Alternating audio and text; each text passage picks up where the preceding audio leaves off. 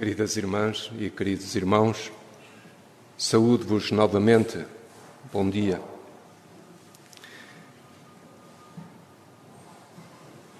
Santo António, o doutor da Igreja Universal, grande missionário português e do mundo, o meu teólogo, como dizia São Francisco de Assis.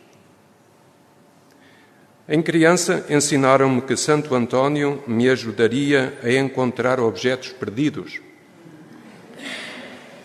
Se milagres desejais, recorrei a Santo António, vereis fugir o demónio e as tentações infernais. Recupera-se o perdido, rompe-se a dura prisão, e no lugar do furacão cede o mar embravecido. Isto é apenas um extrato do famoso responsório de Santo António. Recupera-se o perdido. Podemos dizer que Santo António também nos ajuda a encontrarmos-nos a nós mesmos quando andamos aparentemente perdidos, pois é um santo que sentimos muito próximo e muito atual tanto na sua luta pela justiça e na sua ação de colocar a inteligência ao serviço dos mais vulneráveis e indefesos, como na qualidade de modelo para uma juventude sedenta de aventura e de entrega generosa de si mesma. Porque a juventude é mesmo isso. Terá que ser mesmo isso sedenta de aventuras ou de aventura em si e de entrega generosa de si mesma.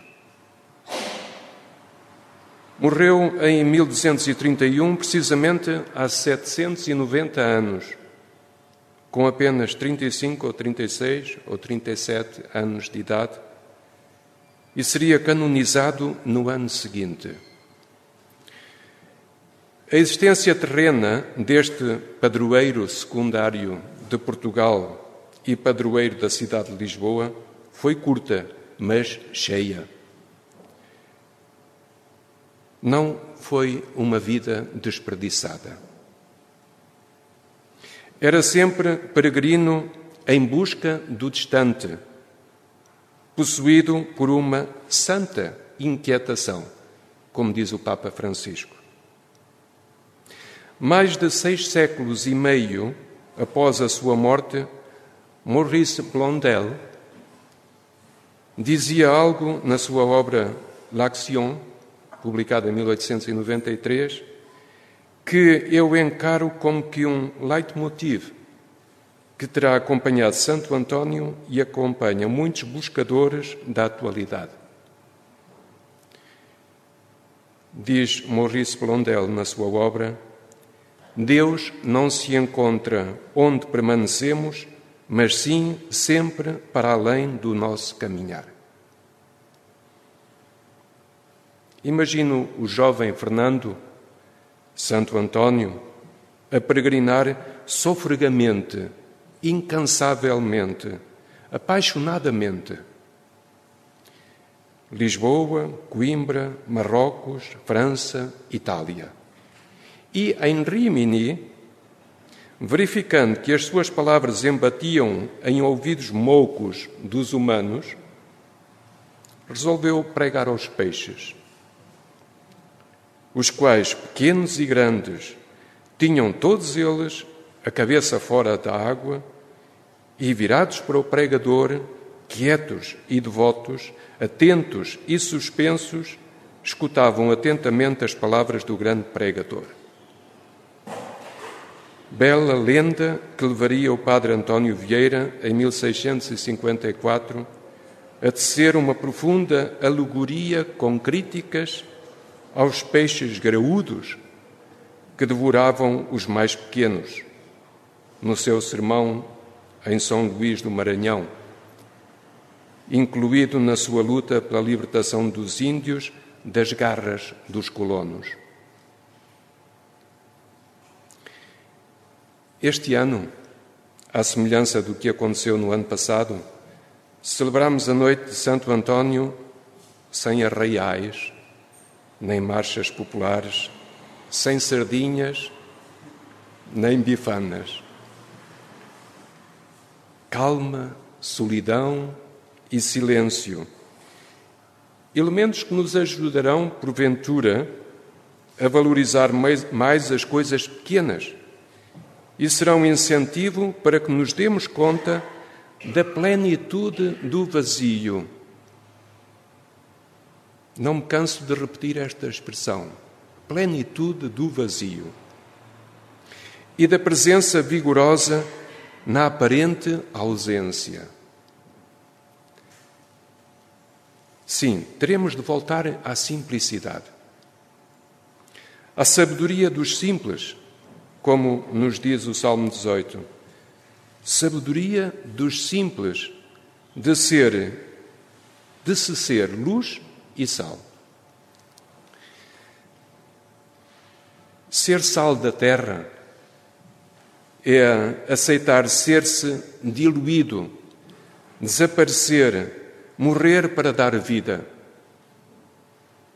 Lembro-me ainda que na aldeia, eu nasci numa aldeia, tínhamos a salgadeira que substituía o frigorífico. Uma arca cheia de sal. Colocava-se a carne na salgadeira, pois assim não se estragava. O sal conservava. É na experiência das nossas mortes, de sermos diluídos como sal, que aprendemos de forma mais drástica a valorizarmos a vida. O grande teólogo Paulo diz-nos que Cristo morreu pelos ímpios no tempo determinado.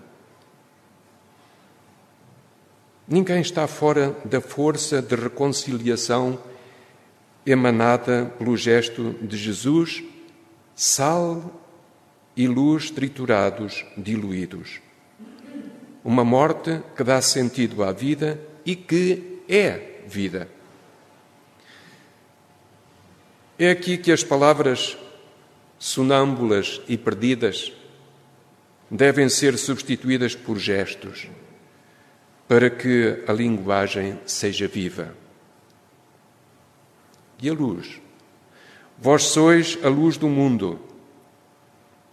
Apenas Mateus se atreve a chamar-nos isto, luz do mundo. Em João, Jesus diz: Eu sou a luz do mundo. Mas em Mateus, Jesus diz que nós somos a luz do mundo. Mas que grande responsabilidade. Mas eu diria, nada de vaidades. Somos luz do mundo sempre que refletimos a verdadeira luz que é Cristo. E a refletimos pelas nossas palavras e, principalmente, pelas nossas obras. A linguagem é viva quando falam as obras.